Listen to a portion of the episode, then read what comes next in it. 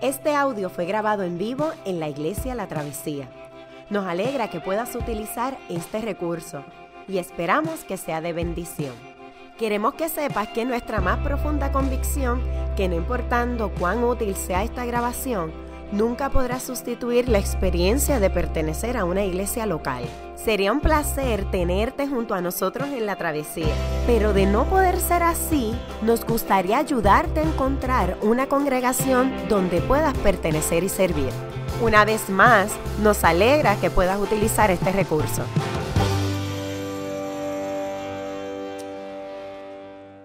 Mientras estaba um, estudiando este pasaje, es el tercero en la serie Estamos explorando cómo Pedro nos enseña a sufrir, a vivir en misión. Y en el primer mensaje nos preguntamos uh, cómo nosotros nos mantenemos viviendo con esperanza y con fe cuando la vida no funciona como debería funcionar. Que usualmente es el caso que tú te das cuenta luego de ciertos eventos en la vida, como nos dimos cuenta, ¿verdad? Bien claramente después del huracán, que los problemas y el sufrimiento por más que tú y yo nos queramos esconder de ellos, siempre tienen tu dirección personal. Conocen tu teléfono, conocen tu email, saben dónde tú estás, te van a llegar. Um, y ciertamente nosotros nos ha llegado eso. Y, vimos en el segundo mensaje como, como Dios nos, nos llama a ser santos. Es decir, Dios nos saca de un lugar para reformar nuestra mente, nos da un propósito de vida y nos da un nuevo futuro. Y hoy vamos a explorar este asunto de identidad también, cómo nosotros nos mantenemos viviendo con fe y esperanza cuando la vida no funciona bien, porque somos un tipo de gente, porque somos un tipo de gente.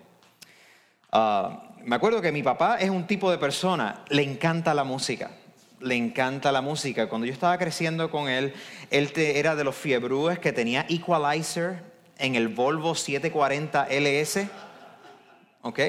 Rojo, y tenía un Oldsmobile blanco, de estos que tienen como unas aletillas al frente, no sé si se acuerdan que en los 90 por ahí. Eh, y ese estaban equipados con, con subwoofer y toda la cuestión. Y él le gustaba desde los clásicos como los Beatles, The Doors, etc. Pero también él fue el que me introdujo a Nueva Trova, a la música sudamericana. Y entre ellos estaba, por ejemplo, Alberto Cortés. ¿Alguien? Alberto Cortés. Facundo Cabral. Algunos dicen amén. Pero había uno que yo todavía le llamo el papá de los pollitos, Rafael Amor. Y Rafael Amor es un compositor argentino exiliado en España ah, que escribe una de las canciones más paradigmáticas en América Latina que la graba Facundo Cabral después, que se llama No me llames extranjero. No me llames extranjero. Y dice algo así. No me llames extranjero, ni pienses de dónde vengo. Mejor saber dónde vamos, a dónde nos lleva el tiempo. No me llames extranjero porque tu pan y tu fuego calman mi hambre y mi frío y me cobija tu techo. No me llames extranjero. Tu trigo es como mi trigo, tu mano como la mía, tu fuego como mi fuego. Y el hambre no avisa nunca y va cambiando de dueño y me llamas extranjero porque me trajo un camino, porque nací en otro pueblo, porque conocí otros mares y un día zarpé de otro puerto, si siempre quedan iguales. El adiós, los pañuelos, las pupilas borrosas de los que dejamos lejos, los amigos que nos nombran y son iguales los rezos y el amor de la que sueña con el día del regreso. No, no me llames extranjeros, trajemos el mismo grito, el mismo cansancio, viejo que viene arrastrando el hombre desde el fondo de los tiempos, cuando no existían fronteras, antes que vinieran ellos, los que dividen y matan, los que roban, los que mienten, los que venden nuestros sueños, ellos son los que se inventaron la palabra extranjero. Pedro le, escribe a una comunidad cuyo sentido de pertenencia eh, estaba bien mal. Estaban desesperados, estaban deslocados, estaban deslocalizados. Eran gente que venían de diferentes lugares y estaban comenzando a mirar la vida de una manera diferente y la gente los llamaban extranjeros. Ustedes no son de aquí, ustedes no pertenecen aquí, ustedes no son como nosotros, ustedes no se acomodan a nuestras expectativas sociales y políticas, tú no hablas como nosotros, tú no tienes mi estilo de vida, etc. La iglesia, los primeros cristianos se enfrentaron a ese tipo de acusación y sin embargo Pedro, que es el que escribe, uno de los, el principal discípulo de Jesús, les dice, ustedes que son extranjeros, pero les dice, ustedes son extranjeros verdaderamente porque tu ciudadanía proviene del cielo, la eternidad. Y si tu ciudadanía proviene de Dios mismo, nadie puede quitar esta nueva identidad que Dios te está dando. ¿Por qué? Porque está preservada para ti como una herencia que no se puede corromper, que no se puede quebrantar, que ningún partido político te puede arrancar, que ninguna corrupción le puede llegar porque proviene de Dios. Ustedes los exiliados les dice, ustedes tienen una herencia que es incorruptible porque está asegurada por Jesús de Nazaret, aquel que fue crucificado y resucitado. Pedro se había encontrado con Jesús de Nazaret, ese joven predicador itinerante que viene predicando, el reino de los cielos se ha acercado, arrepiéntanse. Este joven itinerante de pronto está chavando a la mente de la gente porque les está contestando preguntas que ellos estaban esperando, ¿para qué estoy aquí?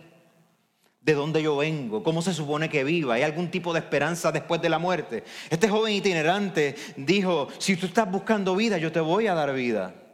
Y le ofreció vida a Pedro, a hombres y a mujeres como María. Si tú estás buscando eh, eh, beber algo que te transforme, yo tengo agua para ti. Es más, cuando bebas de mi agua, nunca más volverás a tener sed, les dijo. ¿Verdad? Si tú estás buscando y preguntándote qué pasará después de la vida, yo soy la resurrección en la vida y todo el que viene a mí no morirá por siempre. Jesús se atreve a hacer ese tipo de declaración. y entonces Pedro se encontró, me imagino yo, en su propia especulación religiosa, en su mente, etcétera, diciendo: Ok, eh, aquí no hay muchas opciones. O esto es verdad, o este tipo es un embustero. O esto es verdad, o es la persona más megalomaníaca que yo he conocido en la historia. Porque un buen maestro, si es un buen maestro, no se atrevería a decirte, yo tengo un agua que darte de vida y nunca más volverás a tener sed. Un buen maestro no se atrevería a decirte, si tú mueres, yo te voy a levantar de entre los muertos. Si tú eres un buen maestro y tú dices eso, probablemente no eres un buen maestro. A menos que sea verdad lo que tú estás diciendo. Jesús se proclama el Hijo de Dios y Pedro lo conoció como tal. Caminó con él, sufrió con él, los doce discípulos, las mujeres que estaban alrededor apoyándole su ministerio, todos ellos caminaron con Jesús y se dieron cuenta, esta esperanza de Jesús de Nazaret es verdaderamente real porque Él resucitó.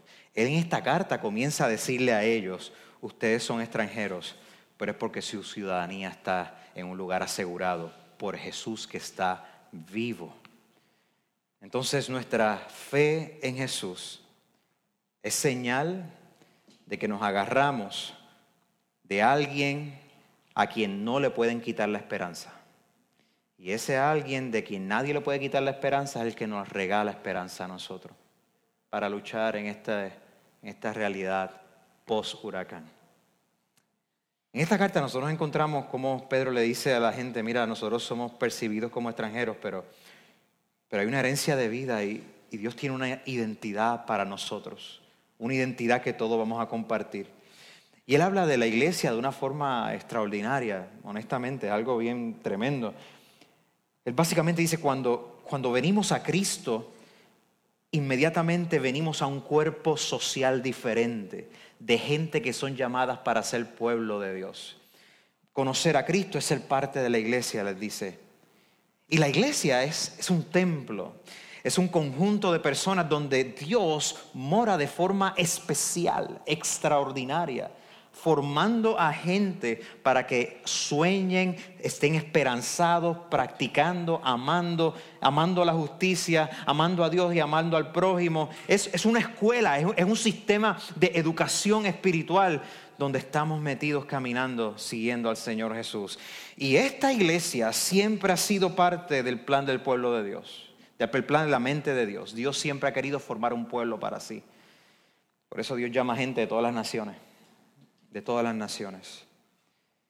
Es más, en los versos 6 y 8, él sigue desarrollando este asunto y utiliza una imagen de arquitectura. Habla de la piedra angular, del fundamento del edificio. Y él dice, el fundamento de la existencia del edificio de creer en Dios, dice, es Cristo.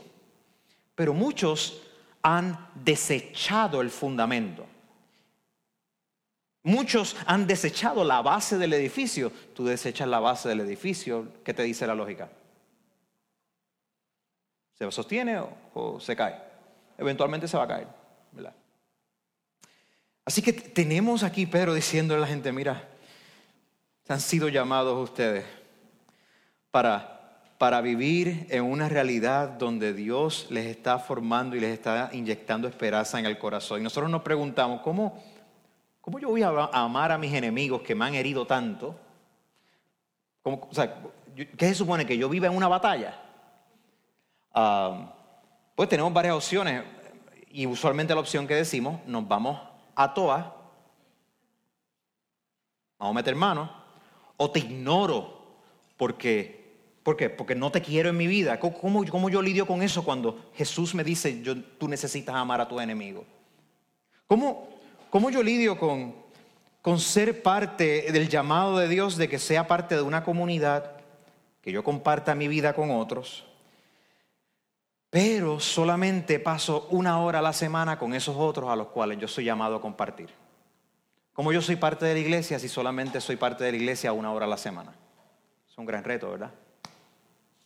O cómo yo represento ser cristiano y cristiana, ser parte del cuerpo de Jesús cuando apenas soy parte de mi familia, cuando no tengo amigos, cuando a mí nadie me soporta. Claro, yo no soy el problema, siempre el problema son otros, ¿verdad? Recuerda que todo el mundo es buena gente, hermoso y lindo hasta que tú los conoces. Yo soy el primero. Pedro les dice, mira, estos son retos reales de la vida. Ustedes están sufriendo diversas pruebas. Nosotros obviamente estamos sufriendo diversas pruebas. Porque encima de las cosas naturales de la vida que estamos enfrentando vino el huracán y destrozó nuestro país. Así que estamos enfrentando diferentes pruebas. Y pero le dice, ¿cómo ustedes van a sobrevivir esto? Vamos a sobrevivir esto siendo una casa espiritual. Siendo una casa espiritual.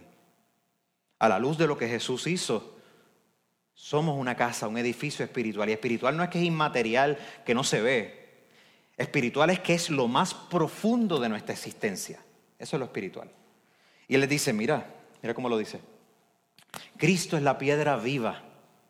Nota, ¿quién ha conocido una piedra que es viva? Pero, ¿verdad? Pero Cristo es la piedra, el fundamento vivo, rechazado por los seres humanos, pero escogida y preciosa ante Dios. Al acercarse a Él, también ustedes son como, ¿cómo qué? Como piedras vivas también ustedes, con las cuales se está edificando una casa espiritual. Mira lo que está diciendo Pedro. Cristo es una piedra viva, está transformando a gente para que puedan ser piedras vivas. Y él está utilizando todas estas imágenes que en Israel se hablaba desde el Antiguo Testamento, donde Dios está, está construyendo un templo para habitar. Y Pablo, y aquí, aquí Pedro les está diciendo a ellos, este templo son ustedes. Cuando ustedes piensan en la iglesia, no estamos pensando en este edificio, Estamos pensando en el edificio que tú y yo somos juntos porque cada uno de nosotros somos una piedra en ese edificio. Y el fundamento de ese edificio es la piedra viva que es Cristo. Por eso cuando yo pienso, y yo me, trato de decirle a los nenes, para vamos a la iglesia el domingo, yo usualmente trato de refrasearlo y les digo, vamos al edificio de la iglesia el domingo o vamos al edificio de la travesía porque nos vamos a reunir como iglesia. Somos tú y yo la iglesia. Somos piedras vivas. Y mira que algunos de nosotros somos peñones rocosos que... Uf, yo conozco, hecho Ronnie, ay.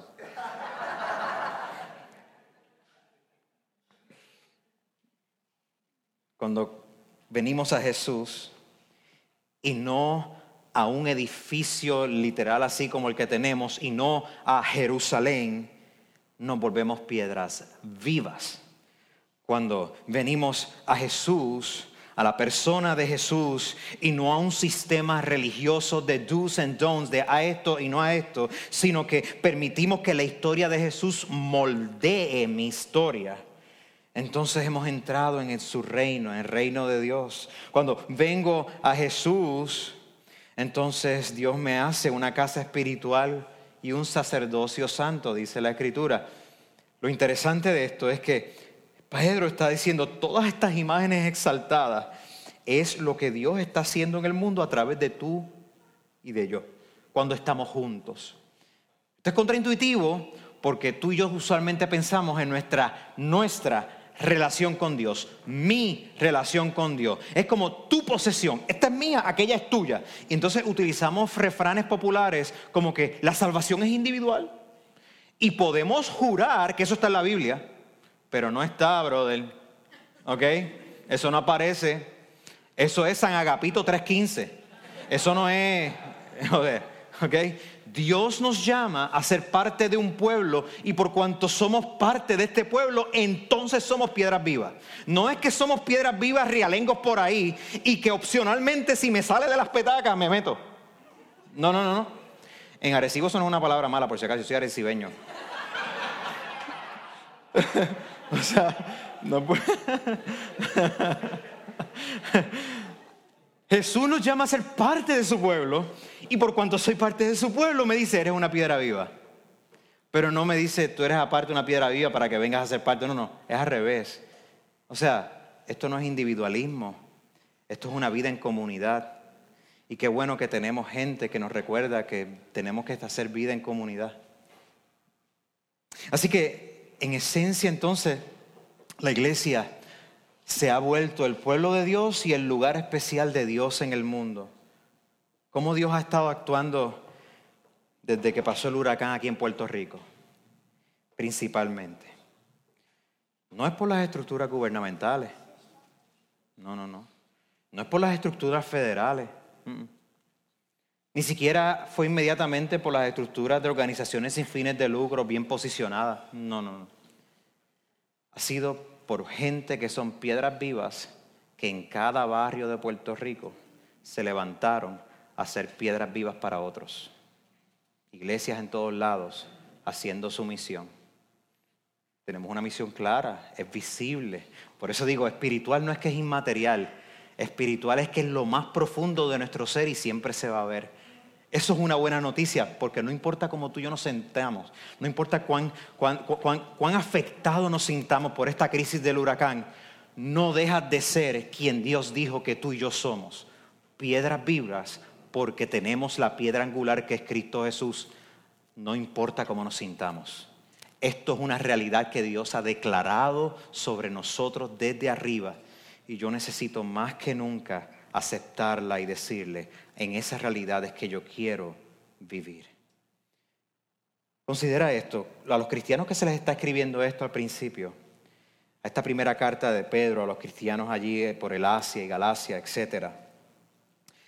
Ellos vienen a ser parte de una comunidad que está siendo perseguida, que a nadie les cae bien, que no quieren comportarse como se, comportaba el resto de la sociedad, que no tienen standing social, y aquellos que tenían standing social se estaban arriesgando a perder su social capital, estaban perdiendo su reputación.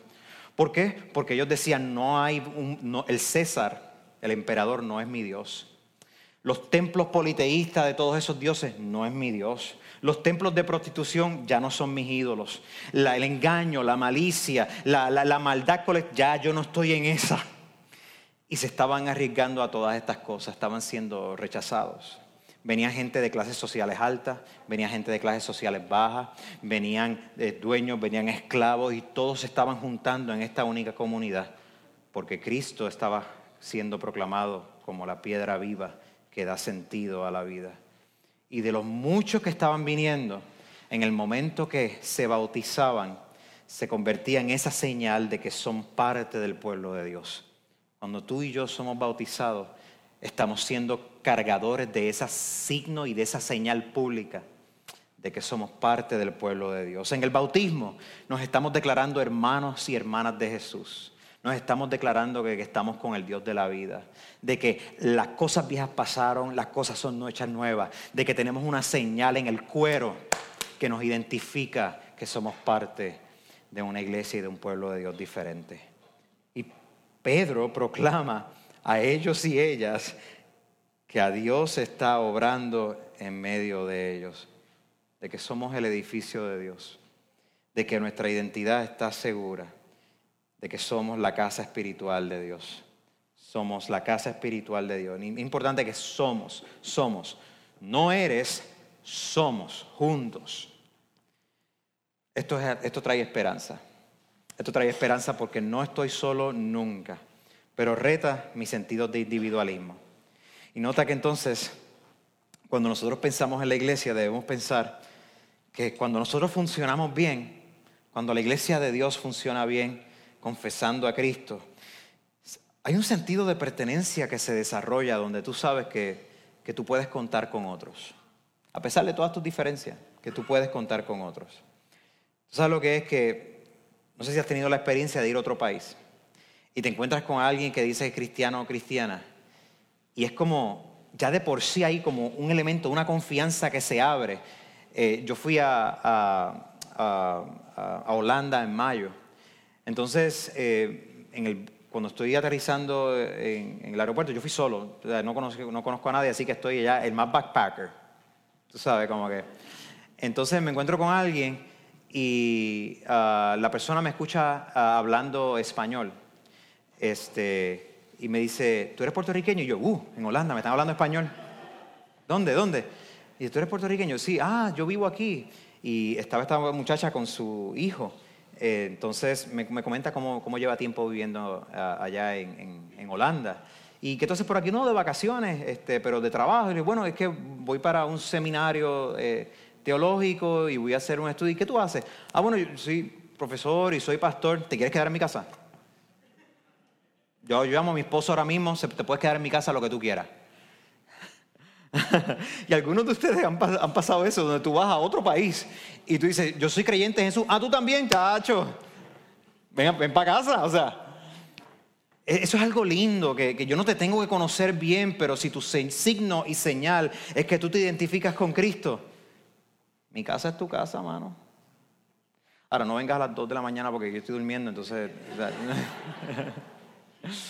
Mi casa es tu casa, somos una casa espiritual. Y extendemos esa misma hospitalidad a muchas personas también, sean o no sean de la fe, porque sabemos que mi casa espiritual puede ser de bendición a mucha gente. Pero también el apóstol Pedro dice que tenemos como que un rol sacerdotal, dice que somos un real sacerdocio. Y en la historia de Israel los sacerdotes eran gente que Dios los llamaba para que intercedieran por el pueblo, oraran en favor de la gente, prestaran sacrificios en favor de la gente. Pero entonces aquí Pedro dice, no, todos ustedes juntos son un real sacerdocio, son sacerdotes delante de Dios. Es lo que estaba diciendo entonces, ya no tenemos que nosotros ir a un sacerdote, para que entonces sea ese sacerdote el que tome mis asuntos y los lleve ante Dios, Él está diciendo, vamos directo, vamos directo, directamente ante el Señor, porque así nos enseñó Jesús. Él es nuestro sumo sacerdote. Y los sacerdotes intercedían por la gente. La primera iglesia, eh, luego de sus reuniones de, culto, terminaban en la mesa tomando la comunión y comenzaban a orar por la gente. Y usualmente los que oraban en público eran gente que eran bautizados. Era como que, pero tú fuiste bautizado para que ores en público, la señal del bautismo te, te, incluye dentro del pueblo.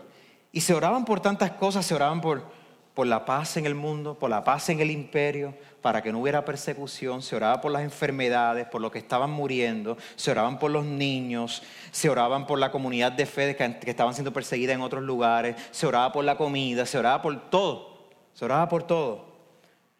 ¿Por qué? Porque eso es lo que hacen los sacerdotes. Los sacerdotes oran, interceden. Y Pedro dice, todos ustedes son sacerdotes. Toda la comunidad es sacerdotal. Qué imagen linda, ¿verdad? Dios escucha mi oración.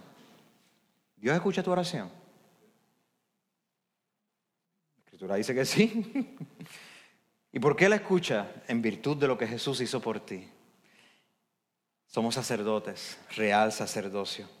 Pero hay un segundo elemento que Pedro le enseña, y este es que nosotros vivimos de esta manera, viviendo una nueva identidad y un llamado. Y esto es un caminar de vida, estamos luchando cada día en esto.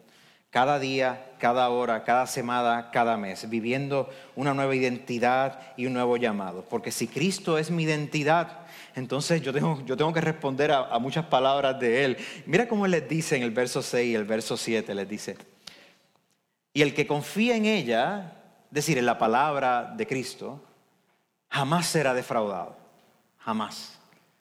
Para ustedes los creyentes, esta piedra, es decir, Cristo, que es la piedra angular, es preciosa. ¿Y por qué es preciosa? Porque así lo ha declarado Dios. Dice, para lo, que el que confía en ella nunca será defraudado. Para ustedes los creyentes, esta piedra, esta, piedra es preciosa. Entonces aquí vemos cómo se nos afirma una, una vez más que lo, que lo que yo hago con Jesús determina tu identidad con Dios. Lo que nosotros hacemos con Jesús determina nuestra identidad con Dios. No es que lo que yo me invento o lo que yo quiera decir o mi cultura o mi tradición, etcétera. La escritura enseña que lo que yo hago con Jesús, mi respuesta a Jesús, es lo que determina mi identidad con Dios. Y Pedro estaba convencido de que si Jesús es el que fue crucificado por nuestros pecados, enfrentando toda nuestra maldad, asumiendo toda mi humanidad y sufrimiento, y fue resucitado de entre los muertos, entonces la única pregunta en la vida que verdaderamente importa es cómo yo respondo a Él. Porque eso va a determinar el resto de mi vida. El resto de mi vida. Hace algunos años la Enciclopedia Británica eh, había publicado este, una serie de artículos acerca de religiones y etcétera. El artículo más grande era el artículo que se titulaba Dios. Y el autor del artículo dice, es el artículo más grande porque es precisamente el asunto que más consecuencia va a traer sobre la vida humana. Cómo yo respondo a Dios. Jesús dijo, el que me ha visto a mí, ha visto a Dios Padre. ¿Cómo yo respondo a Jesús? ¿Qué voy a hacer con Jesús? Jesús me dice, yo te quiero hacer nuevo, te quiero hacer una piedra viva para que seas parte de mi edificio, para que recibas todo el consuelo necesario y esperanza. Pedro le recuerda a los creyentes, cuando tú y yo respondemos somos piedras vivas. Más adelante entonces en el verso 9 les dice, pero ustedes, ustedes son linaje escogido. Este asunto de ser linaje escogido viene, esto viene desde el, patriarca Abraham en el libro de Génesis, donde de pronto Dios se le aparece a este hombre con su familia y le dice, tú ven acá, sígueme, vamos a bregar este asunto. A través de ti voy a bendecir todas las naciones. No fue que Abraham se levantó un día y dijo, um, yo como que siento hoy estar pompeado y buscar a Dios. Yo voy a buscar, yo me voy a portar bien hoy. A ver si yo me gano el cielo. Porque después de todo yo soy un tipo buena gente, le proveo a mi, a mi familia. Yo me lo puedo ganar, me lo puedo ganar. Claro. Este, si tú miras en la escritura, cuando la gente se encuentra con Dios, su primera respuesta usualmente no es como que, ah, cho, ellos, tú sabías, vienes por mí, ¿verdad? ¿Viste que me he portado bien? No, no, cuando la gente se encuentra con Dios, ¿sabes lo que pasa? La gente se quiere morir. Del miedo. ¿Ok? Eh, cuando, cuando Moisés ah, eh, eh, ejerce su rol de libertar al pueblo ¿verdad? de Egipto, de traer el mensaje de liberación, Dios libera al pueblo de Israel de Egipto de un genocidio, ¿verdad? Envía todas esas plagas. Dios quiere estar en comunión con el pueblo y la escritura dice que Dios, la presencia de Dios estaba concentrada sobre este monte, el monte Sinaí, pero el monte Sinaí lo que parecía era como si fuese rodeado de una tormenta eléctrica o algo así. Y la gente decía, mano, yo quiero estar con Dios, pero yo no me quiero acercar a Él. Porque vete tú, dale, vete tú, dale, dale tú. Moisés, dale tú, dale tú, dale, dale, dale, dale, dale. Dale, que te espero, dale. Y él Moisés, pero mira, pero todos podemos estar ante la presencia de Dios. No, no, no, en verdad, en verdad, vete tú. Tranquilo. ¿Por qué? Porque la presencia de Dios lo que evoca no es como estar ante la presencia de mi pana. Lo que evoca es un profundo asombro y humildad. Así que Pedro les está diciendo, ustedes son linaje escogido. Dios los escogió directamente a ustedes.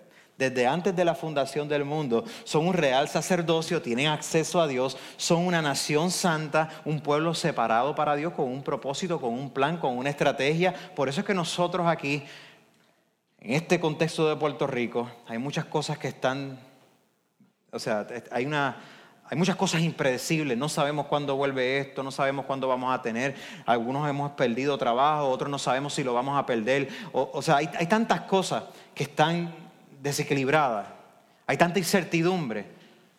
Pero Pedro le dice a su comunidad que está sufriendo por pruebas similares, esto no cambia. Ustedes son real sacerdocio, ustedes son linaje escogido, son una nación santa y pertenecen a Dios, no importa qué esto no cambia. Y nosotros hoy esta mañana estamos diciendo, yo me congrego aquí para celebrar lo que no cambia, lo que Dios me ha prometido para luchar esta semana y el lunes, el martes, el miércoles y jueves. Yo voy a luchar porque esto no cambia. Dios no miente.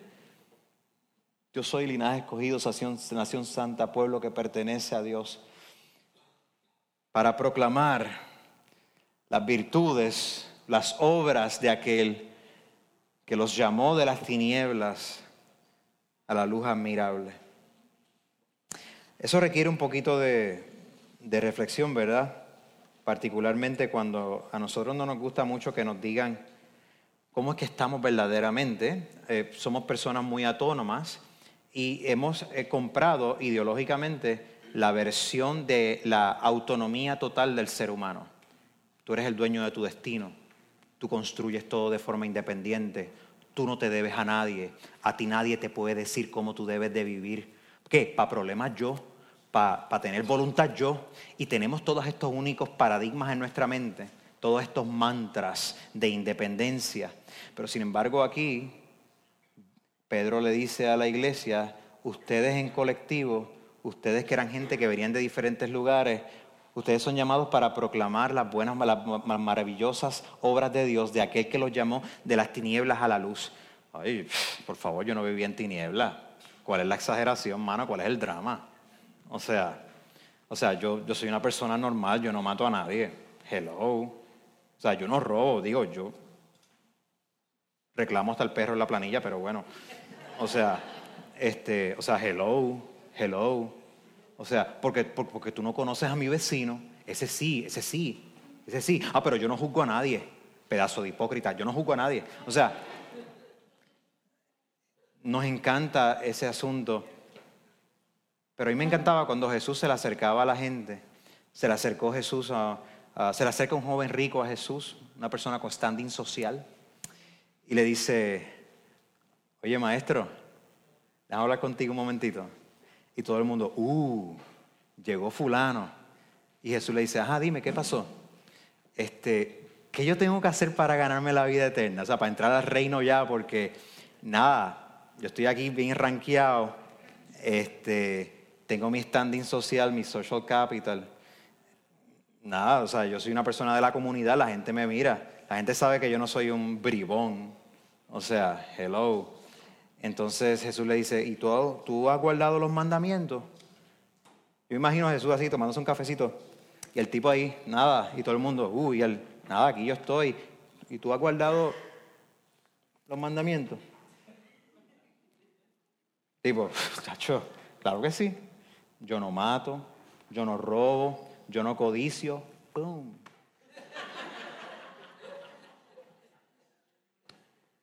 Um, Ah, pregunta, ¿por qué es que tú me llamas bueno?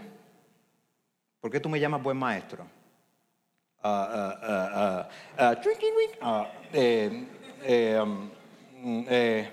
nada, vamos a hacer algo, vamos a hacer algo, ya que tú estás bien rankeado. Este, deshazte de todo lo que tú tienes y dáselo a los pobres. Empezamos ahí. Coqui. Coqui se fue. Y la escritura dice, se fue triste. Entonces los discípulos de Jesús le dicen, ea rayo, si este tipo no entra al cielo, nadie entra. O sea, porque este tipo tenía todo, o sea, se porta bien, no sé qué, tiene standing social, qué sé yo qué, nadie entra. Y nada, y Jesucristo de nuevo, me encanta cuando les aclara y les dice, no, no, exacto, nadie va a entrar.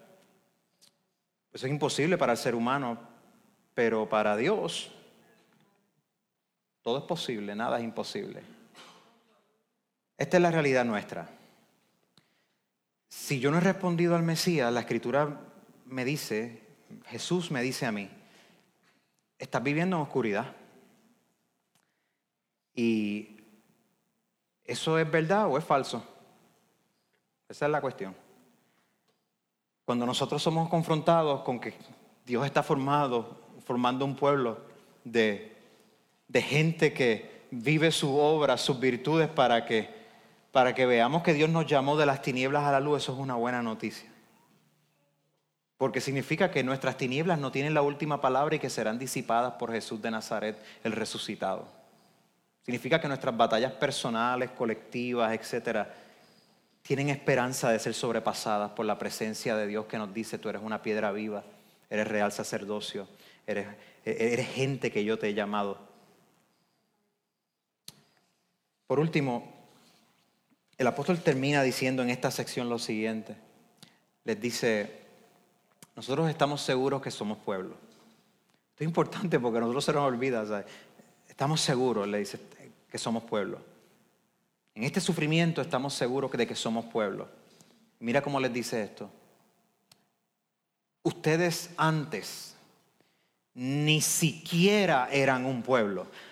Traducido literalmente es, ustedes antes no eran pueblo, no eran pueblo, pero ahora son pueblo de Dios. Antes no habían recibido misericordia, pero ahora ya la han recibido. Antes ustedes eran no pueblo, no eran nadie, eran menos que nadie. Antes ustedes se creían que estaban bien, pero no lo eran. Antes algunos de ustedes estaban marginalizados, pero ahora ya no están marginalizados. Antes eran no pueblo. Los que eran no pueblo ahora son pueblo.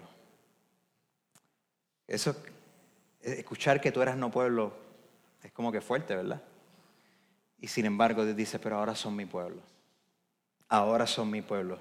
Ahora tienen luz que compartir, esperanza que vivir, amor, amor con el cual caminar y luchar. No eran pueblo, pero ahora son pueblo. Cuando nosotros nos acercamos a la mesa, Jesús está llamando a hombres y mujeres que nosotros no teníamos nada en nosotros mismos para, para ganarnos nada. Yo sé que nuestra sociedad dice que eh, cada cual debe ganarse lo que se busca, ¿verdad? Eh, si tú te portas bien, te van a salir las cosas bien. Si tú te portas mal, te salen las cosas mal. Si tú tienes educación, pues más standing social tendrás. Si tú eres un santurrón, pues entonces, chévere, lo que sea.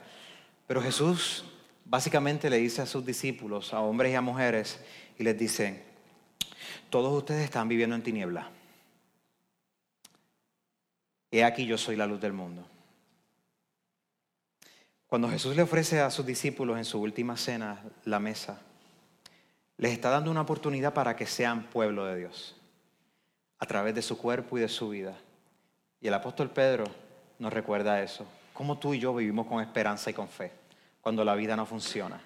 Cómo tú y yo vivimos con esperanza y con fe cuando sabemos que en nosotros mismos no hay nada para ganarnos el cielo. Como tú y yo vivimos con esperanza y fe cuando tenemos los mejores deseos de amar, de, actuar con justicia, de perdonar, de restaurar. Pero hay algo en nosotros que batalla en contra de nosotros. ¿Cómo hacemos eso?